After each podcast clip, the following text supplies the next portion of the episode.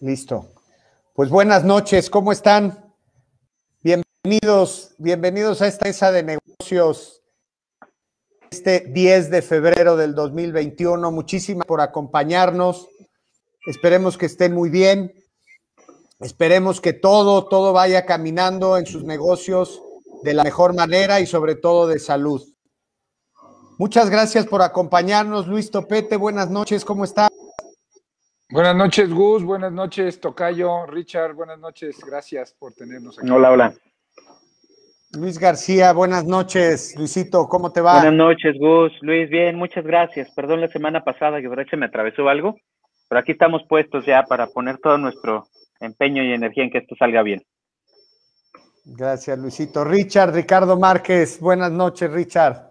¿Cómo están? Buenas noches, saludos a todos, esperando que que pues todos estén sanos, estén bien y este y aquí listos para agradecerles el favor de su atención. Muy bien, pues vamos a arrancarnos con el tema de hoy, si les parece bien, y con la introducción de siempre, recordándoles que esta mesa de negocios la hacemos con la mejor intención de poder compartir un poquito de experiencias, de aportaciones para sus negocios, con el fin de que puedan ustedes mejorar, de que puedan tener algo, algo adicional, aportarle algo a su negocio para que día a día pueda ir mejorando. Sí, y pues el tema de hoy, el tema de hoy un poquito más ríspido, un poquito más, más duro, porque vamos a hablar costo-beneficio, pero del costo-beneficio eh, desde el punto de vista donde nosotros podemos, debemos dar exactamente cuál, cuál es el costo que va a tener mi servicio, mi producto para mi cliente, pero hay que entrar en la profundidad de esos beneficios, tanto económicos como en muchos otros beneficios que podemos aportar. Muchas veces como dueños de negocios, como encargados del área comercial, sabemos muy bien qué es lo que vendemos, queremos decir nuestros diferenciadores, pero entrar en esos beneficios reales que va a obtener un cliente en, materia económica y en algunos otros beneficios, que es lo que ahorita vamos a platicar, pues no es tan sencillo y muchas veces no lo tienen dominado. Entonces, me gustaría entrar y arrancar este tema. Richard, ¿qué te parece el tema? Poder y tener claro el costo y sobre todo el beneficio que obtiene un cliente con respecto a nuestros servicios. Bueno, buenas noches. el, el, tema al final es pues todo el concepto de la venta consultiva, ¿no? Ya, yo, yo produzco o entrego un, un, producto o un servicio, ¿no? Y, este está hecho para resolver un problema de mi cliente, ¿sí? Algunos somos más tangibles que otros. Este, y hay, y hay beneficios eh, tangibles, financieros, y hay beneficios que son intangibles. O sea, pues sí, eh, Luis, yo, incremento las ventas, entonces si las ventas no se incrementan, pues mi chavo, algo estás haciendo mal, ¿sí? Este, pero temas de cultura o temas de, desarrollo de competencias, que es un placito un poquito más largo, este, pues sí puede ser más, más complicado. Pero bueno, Muchas veces nuestro producto no lo, nosotros no lo, no lo pensamos que cuando la gente nos compra está resolviendo algo. Está resolviendo algo, está teniendo una necesidad y esa necesidad tiene una, tiene ciertas implicaciones. Implicaciones que pueden ser, este, elevar la eficiencia de mi línea de producción. Si yo elevo la eficiencia de mi línea de producción, entonces, este, eso significa que, lo voy a ver, lo voy a ver económicamente, o sea, va a ser muy sencillo que yo pueda estimar 3% de eficiencia, ¿no? Mi desperdicio vale 100, pues el 3% es 3, ¿sí? Por un lado. Pero por otro lado, yo puedo decir, oye, si yo te voy a incrementar las ventas un 10%, pues es un 10% y es, es muy, muy tangible, ¿no? Este, pero cuando yo voy a impactar la cultura de una organización, cuando yo voy a impactar la, la motivación de una organización, pues ahí es donde yo puedo tener un problema, ¿no? Pero es el, es como cuando te compras un traje, ¿no? El traje está bonito, ¿sí? y, tiene un costo, pero pues está bonito. Entonces tú tienes que descubrir cuáles son los valores de compra de tu cliente. Yo espero que esa es la parte más importante. Entender por qué me compraría. Ok. Gracias, Richard. Luisito García. Ya le urge sí, fíjate que, arrancar. No, no. Cuéntanos. Solo, quería complementarle a, a Ricardo. Creo y entiendo, efectivamente entiendo esta parte del, de los beneficios, por ejemplo, o sea, voy a hablar del traje, ¿no? ¿Qué diferencia hace que compres un, traje en Escapino que lo compres en Suburbia o en alguna otra tienda, ¿no? Creo que el, el, costo-beneficio tiene mucho que ver y, creo que es algo que yo he tocado en otras conferencias y he tocado con, con otras personas, el valor de la recompensa aquí hay dos cosas, o sea, hay, hay, un, hay, una, hay una recompensa Claro que hay una recompensa económica, pues tiene que haberla, pero creo que también hay una recompensa emocional, ¿no? El hecho de, tener cierto poder adquisitivo con algo o tener una recompensa emocional por conseguir los beneficios que te presenta cierta cosa o servicio que estás comprando, ¿no? Claro que tiene mucho que ver y, hoy en día con, con, la situación que vivimos y en pandemia, pues claro que ahora cuidas más el tema del costo. ¿no? O sea, si vas a comprar, eh, puedes comprar la misma cosa hasta por la mitad del precio. También hay que medir las calidades, pero creo que, creo que sí hay un tema de recompensa emocional en, esta parte del costo-beneficio, porque mm, todo tiene que ver en qué. Cuando vendes un servicio, claro que tiene que ver con recompensas emocionales, pero cuando vendes refacciones, este, servicios a maquinaria, pues ahí aunque le caigas bien a la máquina, pues la refacción vale lo que vale, ¿no? Sí, claro. Ahí no, no, no, no, no hay mucha vuelta, era nada más complementar un poco a Ricardo, perdón, este gusto. No, no, está perfecto.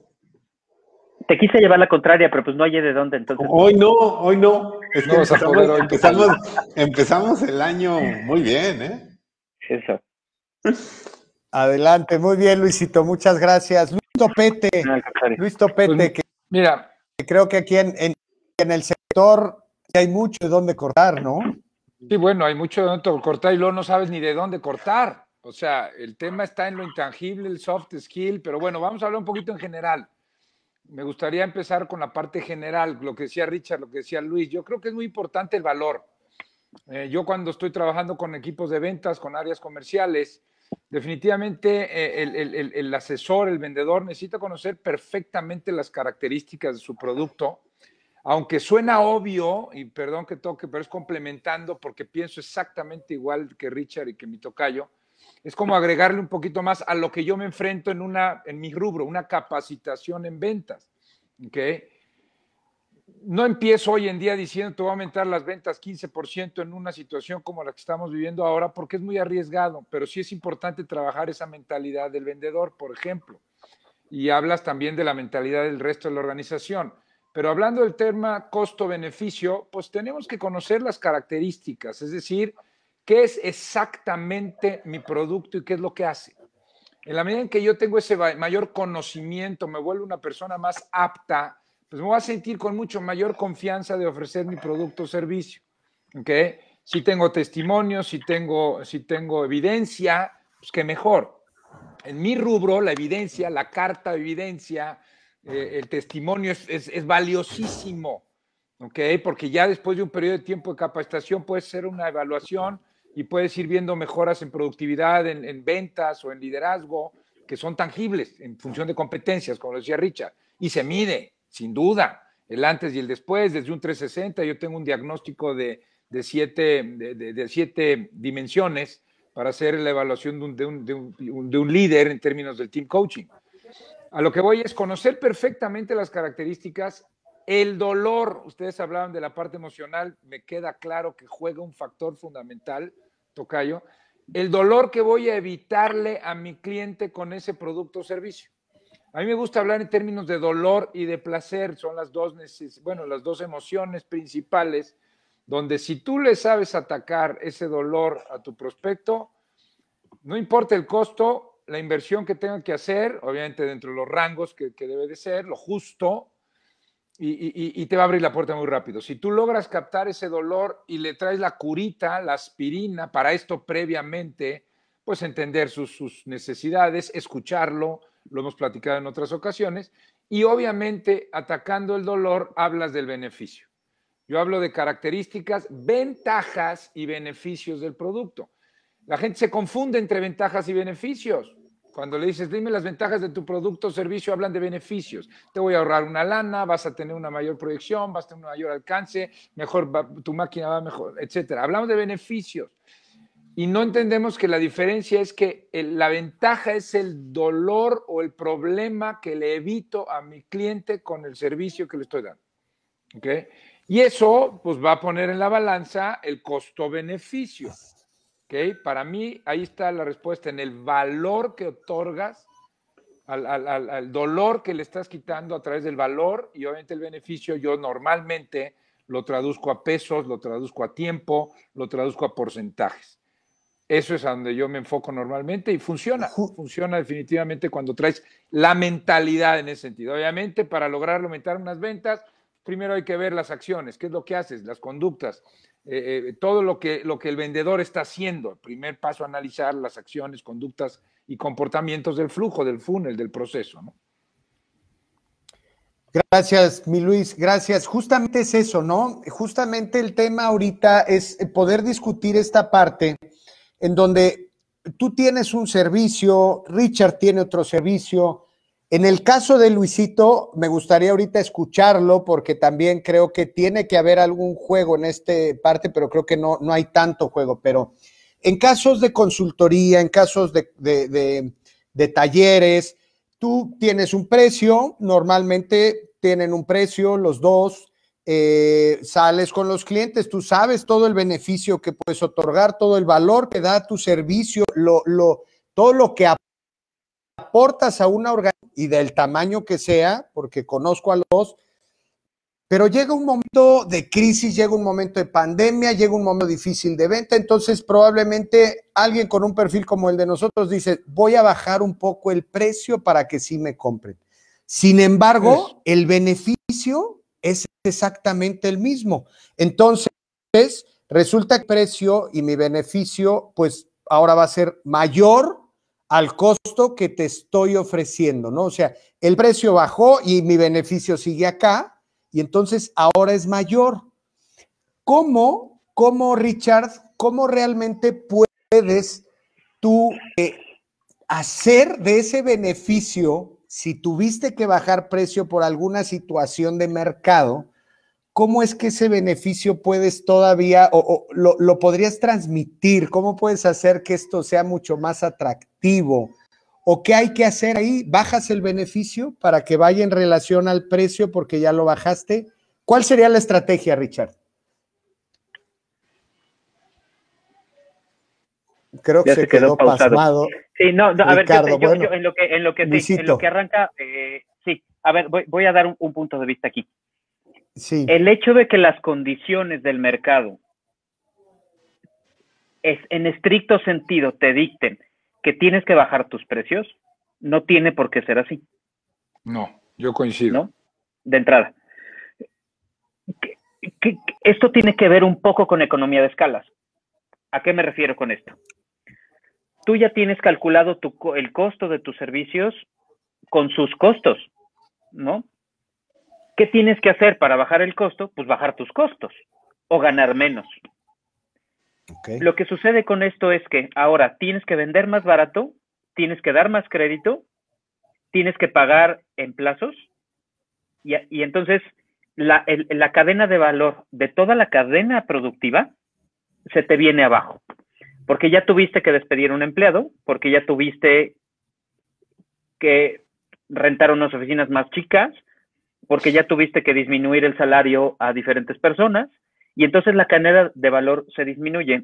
Mm, y esto es una economía escalada. O sea, finalmente no es que lo hagas tú, lo tienes que hacer tú el de la izquierda y el de la izquierda con el de la izquierda y el de la izquierda con la izquierda y es una cadenota, ¿no?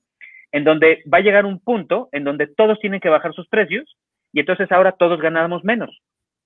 Entonces, algo que creo yo que es importante es identificar, yo lo había identificado como cinco puntos que son importantes identificar en el costo-beneficio del producto o servicio que yo estoy entregando, ¿no? Uno sería el valor que tiene lo que te estoy entregando.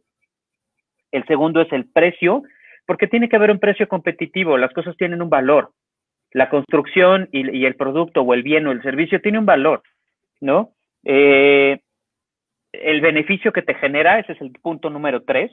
El cuarto que creo que es importante es la disponibilidad del, bien o servicio que tú estés ofreciendo. Te voy a poner un ejemplo. En el caso de Luis Topete, él tiene una especialidad en, equipos de trabajo, que no lo hay, en el mercado no lo hay, a pesar de que muchísima gente te lo ofrece, no lo hay.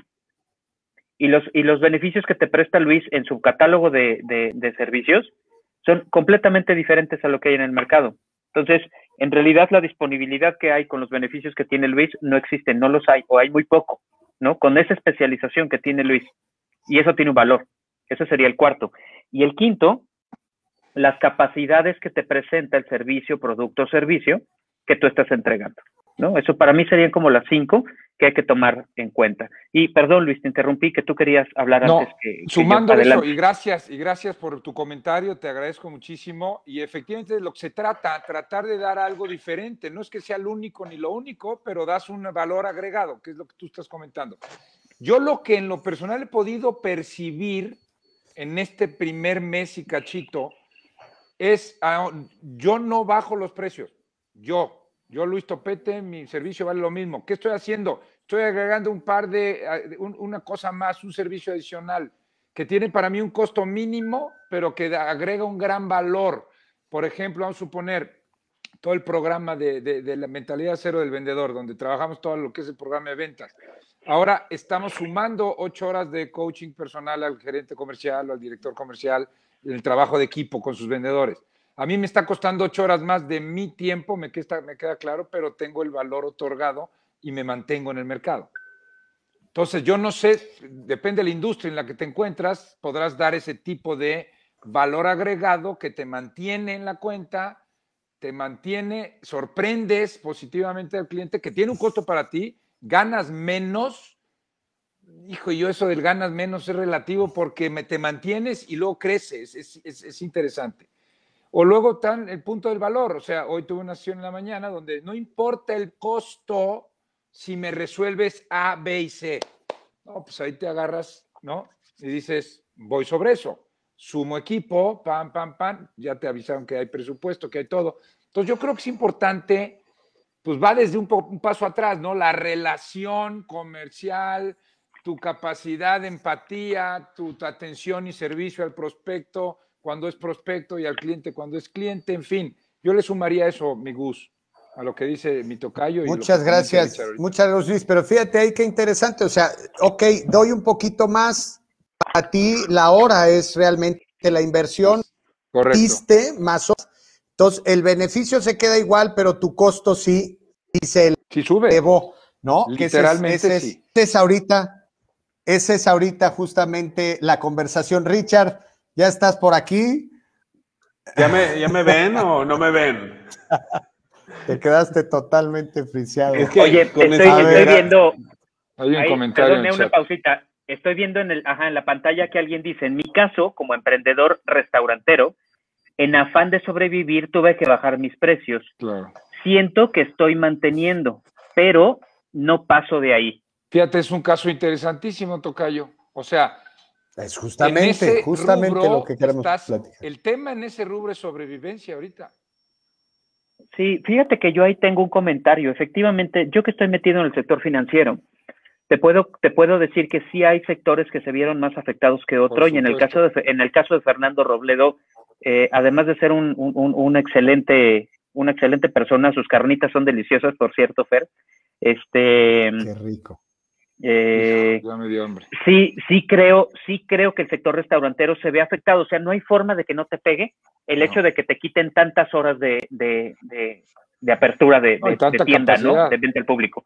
sí, o sea, simplemente los domingos, o sea, híjole, eh, el hecho de que te quiten los domingos de venta, pues está cañón. Ahora, creo yo que Fernando Robledo ha hecho cosas bien. Eh, a veces nosotros, bueno, a ver, les voy a hacer un comentario como, como que complementa todo este bloque de ideas que tenemos, ¿no? Vivimos en un mundo tan acelerado y, y tan al instante, porque hoy tú pides algo y lo quieres ya, es más, lo quieres ayer estamos ya tan en contacto con la tecnología. Hoy, por ejemplo, hubo un terremoto importante, ¿no? Y estaba sucediendo y nosotros ya sabíamos. ¿Qué es lo que está sucediendo hoy con la información y la tecnología? Entonces, al mismo tiempo que esto pasa, pasa también con el tema de las relaciones personales, pasa también con el tema de los tiempos de entrega y pasa también con los sistemas de gestión de calidad y pasa también con los sistemas de ventas a veces pensamos que las cosas tienen que ser tan rápidas que no le damos su periodo de maduración. Y entonces arrancamos una nueva idea y no esperamos a que la idea madure. Le damos muy, tan corto el tiempo de maduración que decimos no funcionó y cambiamos de estrategia. Y otra vez, vuelve a probar y hay un tiempo corto y decimos, sí, no funcionó, volvemos a cambiar la estrategia. Porque, porque así vive el planeta al día de hoy. Claro que tenemos que ser capaces de tener esta capacidad de cambio eh, muy eficiente, porque la verdad es que tiene que ser muy eficiente, pero los periodos de tiempo son tan cortos. Hoy en el tema del emprendimiento, efectivamente, porque lo he vivido, el tiempo de vida de los negocios es muy corto, porque la gente quiere ganar dinero al mes uno, comprar su casa en el mes dos, comprar su coche en el mes tres y empezar a pagar las mensualidades de las dos cosas en el mes cuatro. Y eso no sucede así. Entonces, Fer, como, como, como complemento de lo que dices, no bajes la guardia, Fer. Las cosas que estás haciendo las estás haciendo bien. Las publicidades que estás haciendo las estás haciendo bien. Deja que la gente aprenda a madurar las cosas. Y es un tema de timing, es un tema de tiempo, ¿no? Es que, fíjate que en, ese sentido, eh, a veces lo que dicta la oportunidad que le damos a las cosas es nuestra capacidad financiera, ¿no? Pues y, ese, y esa es la que nos, nos, empieza a, a, orillar un poquito a hacer esto, ¿no? Mejorar mi oferta. Mejorar mi oferta eh, no es, no es este, no es reducir, este, no necesariamente estoy reduciendo el precio, no estoy mejorando mi oferta, me estoy acercando más a lo que el mercado me está demandando en la situación y en la condición que está el mercado. ¿Sí? Entonces, sí puedo reducir el margen y puedo decir, reducir el margen, vendo 100 y voy a reducir el margen de, de, de 10 a 9, entonces pues ahora voy a ganar 900, pero porque lo reduzco a 9 espero vender 1200 y entonces voy a ganar 1100. Entonces es este, es este juego. Creo también, este, el, cuando la gente no está pagando el producto que yo estoy ofreciendo, es porque mi oferta no es la correcta. ¿Sí? Entonces ahí tengo que revisar si estoy en el segmento adecuado, con la oferta adecuada o con el producto adecuado. Muy buen punto, Rich. Sí, porque a veces le queremos mesiar a algo y, no necesariamente es el camino, ¿no? Entonces, este, yo creo que el, hacer estimaciones no es, yo digo que la estadística es maravillosa, ¿no? Porque esa nunca cambia, a menos de que hagas algo para cambiar la estadística. Entonces, si tú quieres cambiar una tendencia, tienes que buscar hacer algo diferente, ¿no? Entonces, este, creo que hay que tener la, mente muy fría y, hacer análisis financiero adecuado este, a la hora de tomar decisiones sobre el costo y beneficio de mi, de mi producto, ¿no? Porque por un lado va a haber el que va a decir es que es maravilloso mi producto, pero pues la gente no lo está comprando, ¿no? Y entonces los tontos son la gente, pues no, a veces los tontos somos nosotros. Y lo hacemos con el, con el estómago, ¿no, mi Rich? Sí, de acuerdo. Y eso es lo más peligroso que hay. No, y por otro lado, había cosas que la gente compraba antes que ahora ya no están comprando, ¿no?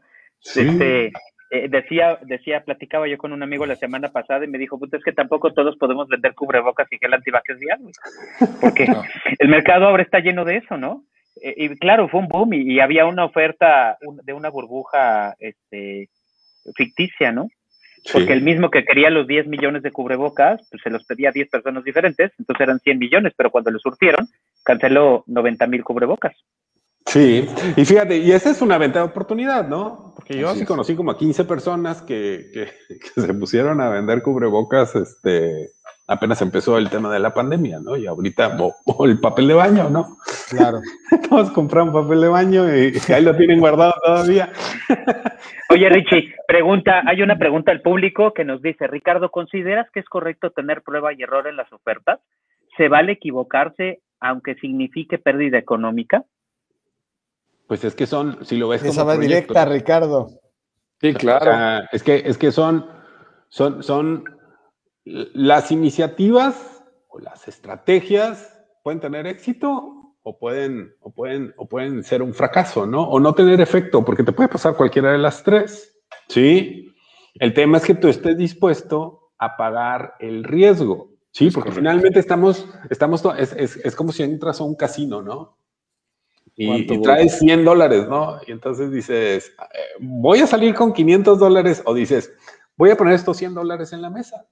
A lo mejor me salgo con 500, a lo mejor me salgo sin 100. Sí. Oye, pero pones los 100 del efectivo más los 400 de la tarjeta, más los 200 del amigo, ¿no? Eh, sí, pero claro, claro. Pero es un riesgo calculado, ¿no, Rich? Hay, hay, hay, hay promociones, este, y, y, lo que decía Luis, ¿no? O sea, la inmediatez del resultado.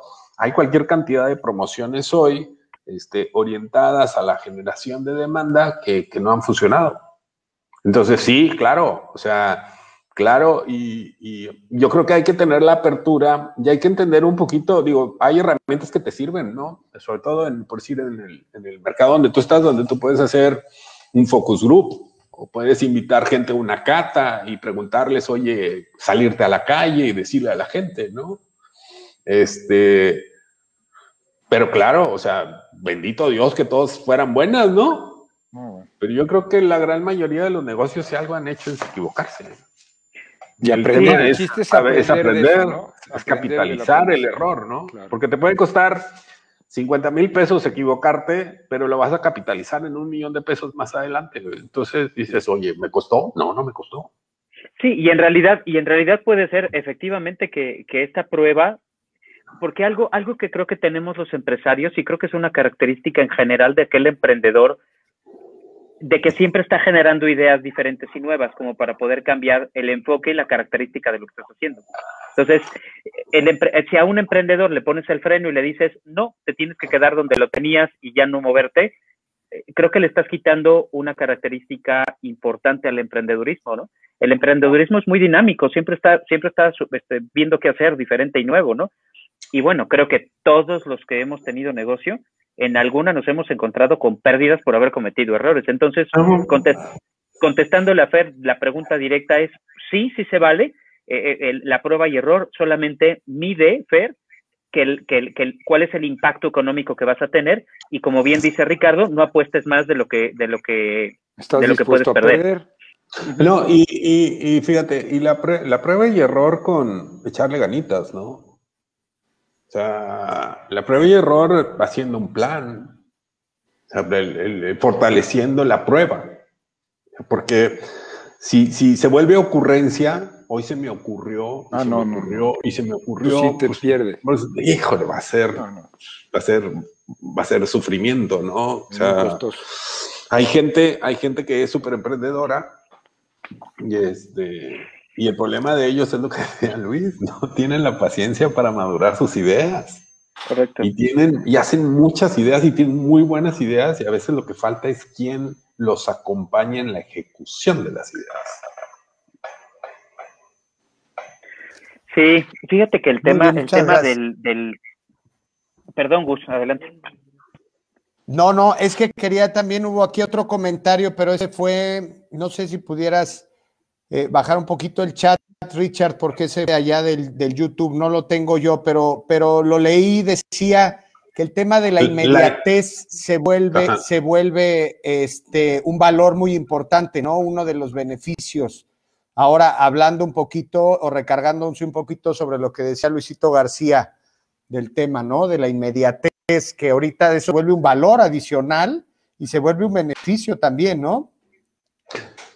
Si tenemos la agilidad para cambiar. Porque si a mí se me están ocurriendo, o sea, yo no soy precisamente, yo soy, yo soy un buen abogado del diablo, ¿no? Pero yo veo gente, este, pero yo veo, yo veo mucha gente que tiene una capacidad de generar ideas impresionantes, ¿no? Y, las generan y, son ágiles, y hablo de ágiles no, no solamente de pensamiento, sino de implementación para cambiar de una cosa a cambiar a otra cosa, ¿no? Pero de repente queremos ponernos creativos y tenemos una organización, y voy a ponerla gorda. Una organización que tarda mucho en moverse. imagínate en el negocio de, de Luisito García, ¿no? Él está generando productos Sí, pero imagínate que cada producto que él genera, entre que corre todos los protocolos legales de autorización, de consejo, de fondeo, etcétera, se le va un año. Entonces él diseñó el crédito COVID hace seis meses y pues esperamos que salga para finales de este año, ¿no? Pues no va a ya llegaron hasta ya llegaron hasta los zombies y yo estoy sacando el de COVID, sí. sí. Este, ese es, ese es un, un, tema importante.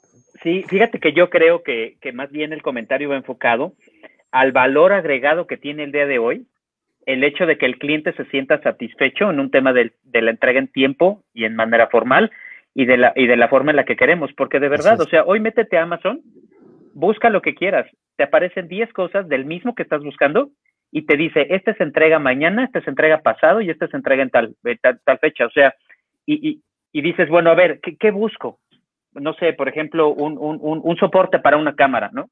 Hay 10 soportes para cámara, uno te llega mañana, pero cuesta 3 pesos más, uno te llega en 3 días, pero cuesta 2 pesos menos uno te llega en una semana, pero tiene un accesorio que por ahí puede valer la pena, que cuesta lo mismo que el que te llega mañana. Y entonces ahí es donde empiezas a jugar con el costo-beneficio, que es lo que estás tocando, Gustavo. O sea, finalmente creo que sí hay una recompensa y sí hay un tema de valor y, y, de verdad lo, lo, lo, creo que él tiene razón. El tema del tiempo hoy se ha convertido en un, en un tema importante porque además hay plataformas que nos pueden ayudar a que esto suceda sin que nosotros tengamos que tener una logística independiente. O sea, sí, de acuerdo. Hoy recárgate en estafeta, en, en UPS, en cualquiera de ellas. O sube a tu plataforma de Amazon y de volada te lo entregan. Así es. Correcto. Sí, justo, justo es eso, Luisito, ahorita lo que estabas mencionando, y en el caso de, de servicios, en el caso de servicios, realmente determinar y transmitirle al cliente que el beneficio que va a obtener va a ser eh, determinado.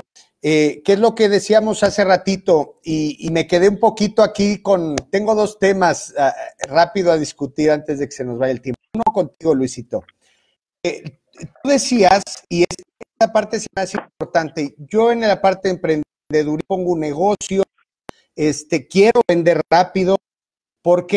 Porque uno empieza, la gente necesita, que trabaja para mí, necesita comer. Dos, si pedí un crédito, te tengo que pagar, te tengo que pagar al próximo mes. Entonces, por eso es la urgencia, ¿no? Por eso se vuelve una urgencia y se vuelve esta, esta prisa de querer que, esas ideas que uno está aterrizando funcionen rápido. Pero entonces sucede que si no vendes, tienes que sacrificar y el costo beneficio se hace chiquito.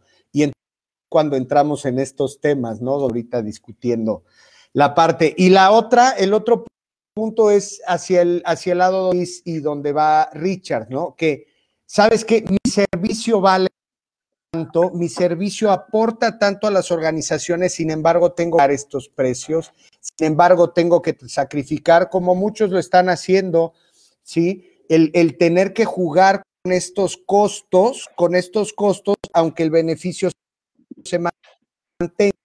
¿Qué es lo correcto? Bajar un poquito. Estos dos temas serían los que a mí me quedan ahorita un poquito esa es, esa arte, lo que te digo a ti, Luisito, ¿tú cómo lo ves? Bien, mira, te voy a, a decir mi particular punto de vista.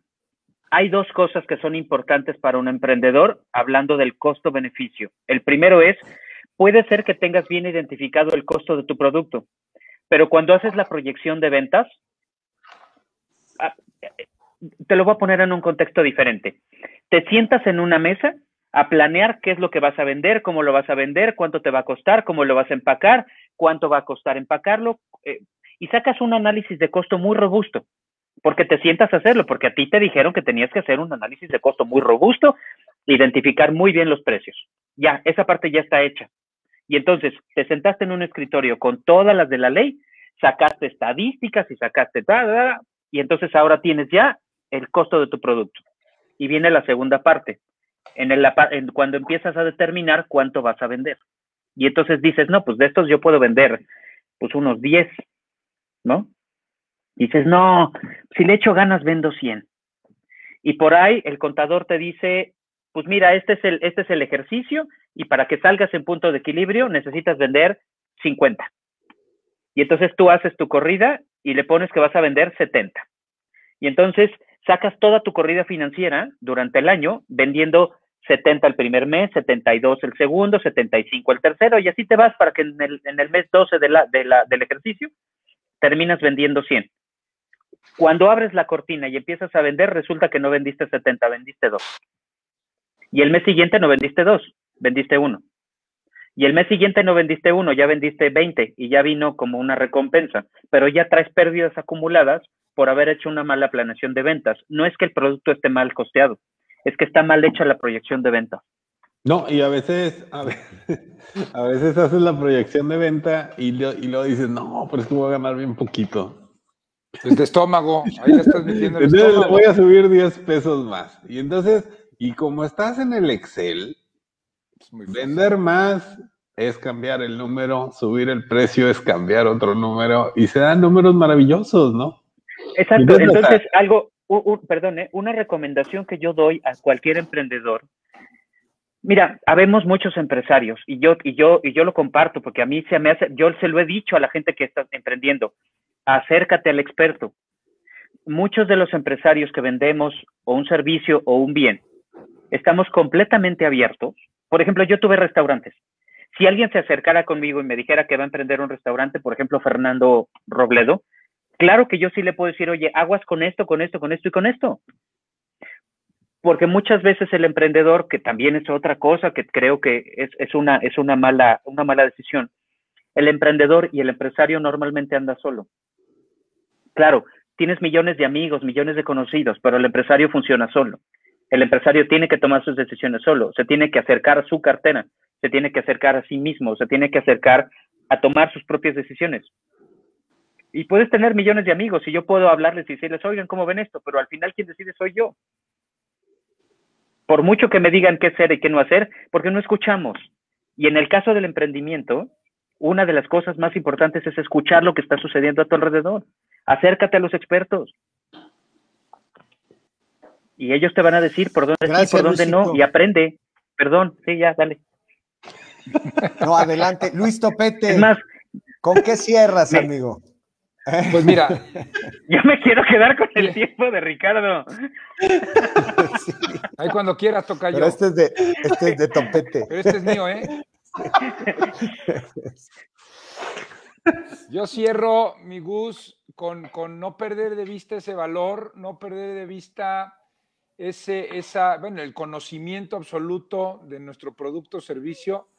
Yo me quedo mucho con entender que, sepamos, en la medida que nosotros sepamos el dolor que estamos resolviendo, es mucho más, tienes mucho mayor probabilidad de entrar o de mantener, mantenerte en una cuenta. Ya lo decía nuestro amigo eh, en, el, tema del, sector donde él se encuentra, pues obviamente hay, sectores donde definitivamente la supervivencia, el mantenerse es, importante para aguantar, ¿no? Yo creo que lo que decía Fer Robledo, ¿no? Aguantar, yo creo que es, parte importante, pero no perder de vista, no bajar la guardia, pues, mantenerte actuando, moviéndote, no perder, no, no dejar de tomar acción, nunca sabes de dónde va a venir, ¿eh? Nunca sabes de dónde va a llegar el prospecto, eh, nunca sabes de qué manera se va a presentar. El chiste es no perder la esperanza, no bajar la guardia y dar, dar tu 100, ¿no? Gracias, gracias, amigo. Y sí, justamente eso, ¿no? ¿Qué dice? O sea, está, yo, yo no sé cuál sea el costo-beneficio de ir al cine, pero está leyendo hoy en la mañana que probablemente pueden llegar a tronar, ¿sí? O sea, Cinemex y, y. Entonces, bueno, o, sea, ahí es donde empiezas a, entrar en este tipo de cosas. ¿Qué haces a las más chiquitas? No sé, mil cosas que es de lo que hemos estado platicando hoy. Eh, Richard, ¿qué cierras? ¿Cómo cierra Richard con este tema?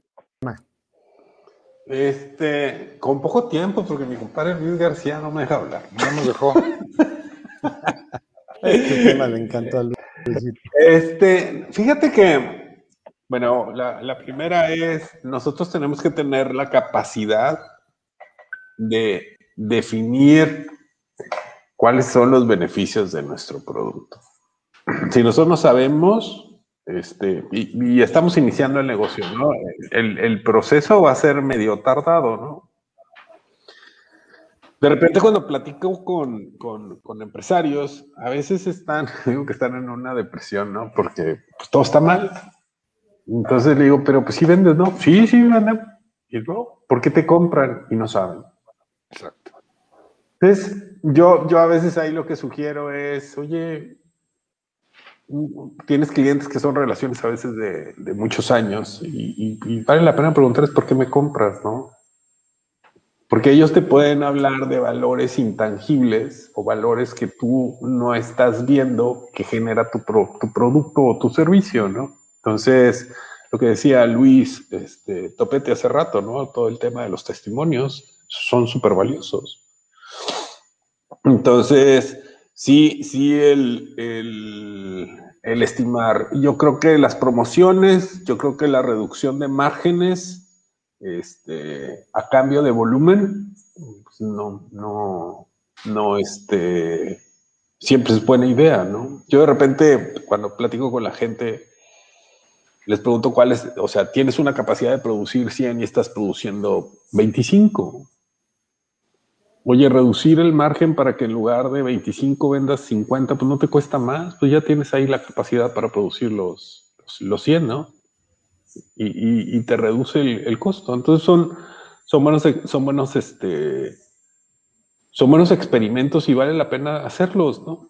Pero entender qué beneficio genera nuestro producto y a quién se lo genera y si se lo estamos ofreciendo, que se debemos de ofrecer. Sí. Ese es, ese es punto clave. Gracias, Richard. ¿con qué cierras? bueno, yo quiero este, mandar saludos a Eduardo Carvajal, a Oscar Sánchez, que este, muchas gracias por vernos, muchas gracias por escucharnos. Esperamos que estos locos no, no, los, no los revuelvan las ideas. este, eh, ¿Y con qué cierro? Pues, con, con, el ánimo de decirles que sí estamos viviendo tiempos difíciles, que sí estamos viviendo tiempos de cambio, que sí tenemos que hacer un análisis del costo-beneficio de nuestros productos y servicios. Como bien dice Ricardo, a veces ni siquiera sabemos lo que nos compran. Y te puedo decir algo, a veces nos compran porque somos buenos, porque sabemos lo que hacemos y porque estamos en el lugar donde estamos. Y a veces ni siquiera nos damos cuenta. alguien te va a decir, eres el mejor y tú no. sí. Exacto. Sí, y oigan, comercial, compren carnitas con Fernando Robledo, que ya lo va a subir por ahí en el, en el chat. Buenísimas. Yo con eso cierro, Gus, y nos mantenemos ahí pendientes para el próximo miércoles. A todos les mando un fuerte abrazo y que tengan mucho éxito. Gracias. Muchas gracias. Buenas noches. Buenas noches. Buen día. Gracias, bye.